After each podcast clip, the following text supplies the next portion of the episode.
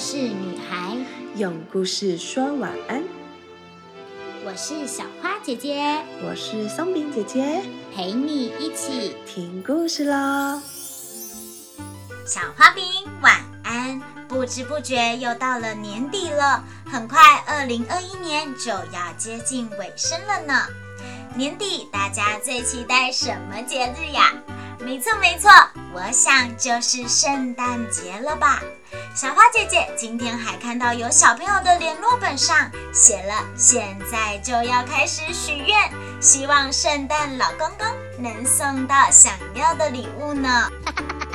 现在小花姐姐就要来跟大家说一个关于平安夜的故事哟。勇敢的小锡从前，从前，在一个天气很冷的平安夜，爸爸正专心地布置圣诞树，妈妈正努力地煮着圣诞大餐，而小男孩一边帮着爸爸布置，一边开始想着：“嗯，不知道我今年圣诞老公公会送我什么礼物呢？”吃完了圣诞大餐之后，男孩想着想着，就这样又期待又开心的进入梦乡了。第二天，小男孩一起床便看看床头挂的圣诞袜，圣诞袜看起来鼓鼓的，好像放了什么东西在里面。小男孩啊，实在是太开心了。他一把冲了过去，快速地打开圣诞袜。天哪，这真是太帅了！这是我一直都好想要的玩具小锡兵呢。小男孩打开礼物时，开心的大叫：“二十五个小锡兵，他们都是兄弟，因为他们是由同一把旧的锡汤匙铸造出来的。”小男孩把他们一个一个立起来。这些兵啊，全都一模一样，除了一个，他只有一条腿。嗯，原来啊，他是最后一个被铸造出来的。融化的锡不够用了，于是让他用一条腿稳稳站住，这就使他非常显眼。小锡兵们个个抬头挺胸，手臂上架着步枪，穿着漂亮的红蓝色制服，看起来非常有自信。小男孩把小锡兵们整齐地排在游戏室的桌上，桌上还有许多其他的玩具，其中最迷人的就是用一个纸板所做成的跳舞女郎。她穿着一件宽大的裙子，戴着一条细细的水晶项圈，上面呢还镶着星星般闪闪发光的亮片呢。她的一条腿高高举在半空中，因为举得太高了，所以独角小锡兵没有看见，以为跳舞女郎也跟她一样只有一条腿。她真是漂亮啊！小锡兵自言自语地说。我好想跟他做朋友哦！我明天一定要主动认识他。小锡兵横躺在桌子上的音乐盒后面，从那里他可以欣赏到靠一条腿站立却又不会失去平衡的跳舞女郎。到了晚上，小男孩呀把所有的小锡兵都收进盒子里，却漏掉了躺在音乐盒后面的独角小锡兵。等到屋里的人都睡着之后，玩具兵们开始活动了起来。小锡兵们也很想出来玩，但是猴子关得很紧，根本没有办法打开。胡桃钳玩具开始翻跟斗，彩色笔在画板上溜冰，只有独角小锡兵和跳舞女郎安静的站着。他们总是踮起脚尖，用一只脚站得稳稳的。小锡兵的眼睛一直看着跳舞女郎，一刻都没有离开过。午夜一到，音乐盒的盖子突然打开，魔法师从里面弹了出来。小家伙，你想做什么？小锡兵啊，为什么一直盯着跳舞女郎看呢？魔术师冷笑着说。但是独角小骑兵装作什么也没听见。明天你就等着瞧吧，我会给你一个教训的。魔法师继续说。第二天早上，小男孩把独角小骑兵放在窗台上，突然，魔法师偷偷施展了法术，竟然吹起一阵风。窗子被打开来，小锡兵就这样掉了下去，头下脚上的掉在人行道上，就像在倒立似的。哦，还好没事。他叹了一口气。可是没想到，这个时候天空突然乌云密布，下起了倾盆大雨，小锡兵就这样湿哒哒的在街道上。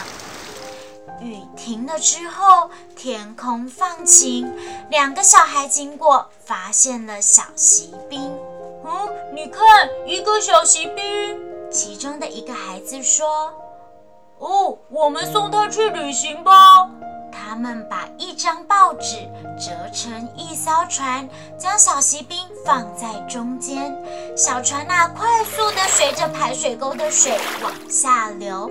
两个孩子跟在旁边，边跑边拍手叫好。小船被冲进下水道，里面又黑又暗，就像在玩具盒里一样。我会被带到哪里去呢？小骑兵想。如果跳舞女郎在我身边就好了，这样即使比现在更黑暗，我都不会害怕，也不会孤单了。小骑兵什么话都没有说，只是把自己的步枪握得更紧。小船继续往前进，水流变得越来越强，直直冲进大运河里。小纸船掉进漩涡里以后。被水冲开来，水淹到小锡兵的脖子。小锡兵心里想：“嗯，完蛋了，我会被淹死的。”这个时候，一只大鱼突然把它吞进肚子里。好黑啊！救命啊！小锡兵边说着，但也慢慢的失原本以为奄奄一息的小骑兵，看见一道耀眼的光芒，接着他全身沉浸在这道光线中，听见有人大叫：“我的小骑兵！”小骑兵奇迹般的回到小主人的身边。实际上，那条鱼被钓起来之后，就被送到市场里，卖给了小男孩的妈妈。妈妈用一把很大的刀子将鱼剖开，然后用手指夹住小锡兵的身体，把它拿到客厅。大家都在那里等着看着不平凡的小锡兵。接着，他就被送回小男孩的房间了。小锡兵啊，重新见到自己的兄弟和跳舞女郎，感动的差一点就流下眼泪了。不过他还是忍住了，因为他知道这不是一个士兵应该有的行为。小男孩开心地把小锡兵放在玩具间的桌子上。小锡兵转身一看，美丽的跳舞女郎就站在他的旁边。这个时候，小锡兵再也忍不住了。大声地朝着跳舞女郎的方向说：“我我我我可以当你的好朋友吗？”只见跳舞女郎露出爽朗的微笑。当然了，我勇敢的小锡兵，我以为我再也见不到你了。小锡兵跟跳舞女郎相视一笑，默默牵起了手，看向湛蓝的天空。但是万万没有想到，小男孩的弟弟。或许听了坏心魔法师的指使，竟然起了坏念头，把小锡兵丢进了火炉里。小锡兵觉得眼花缭乱，头痛得不得了，感受到一股可怕的热气，我快要融化了！小锡兵大叫，他注视着跳舞女郎，而跳舞女郎也哀伤地看着他。突然。门被打开来，吹着一股强风，厚纸板做的跳舞女郎被风卷起，飞了起来，随着小锡兵飞进了火炉里。火焰开始燃烧着，最后却再也看不到他的身影。这时候的小锡兵也在里面融化了。第二天。仆人清理火炉灰烬的时候，找到了一颗小小的锡星，还有被烧黑的星星两片，也就是原本装饰在跳舞女郎项圈上的那个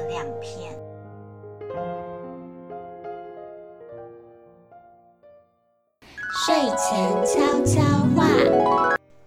小花饼最后的结局有点悲伤，但我们却看到了小锡兵的勇敢和他深爱跳舞女郎的心。现在要来问问题喽。第一题，小花饼会不会很疑惑，为什么小男孩的圣诞礼物中，二十五个小锡兵里头，唯独有一个是独角的瑕疵品呢？第二题，为什么小锡兵这么倒霉啊？轮到他时，锡就用完了。但是小锡兵有因此变得不快乐吗？第三题，碰到许多挑战的小锡兵有因此放弃自己吗？不完美中的完美。小锡兵碰到的所有不完美，都因为他的勇敢和努力，让他的冒险之余，最后仍然可以出现奇迹，回到了跳舞女郎身边。这也算是另一种完美吧。小花饼也是哦，当考试考不好，不小心将汤碗打翻，不是班上第一名的小朋友又如何呢？能够接纳自己的不完美，才会有勇气和信心，让自己迎向完美哦。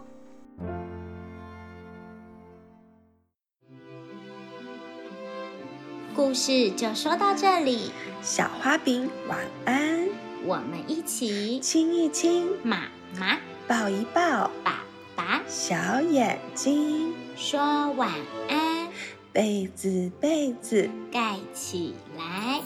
Good night.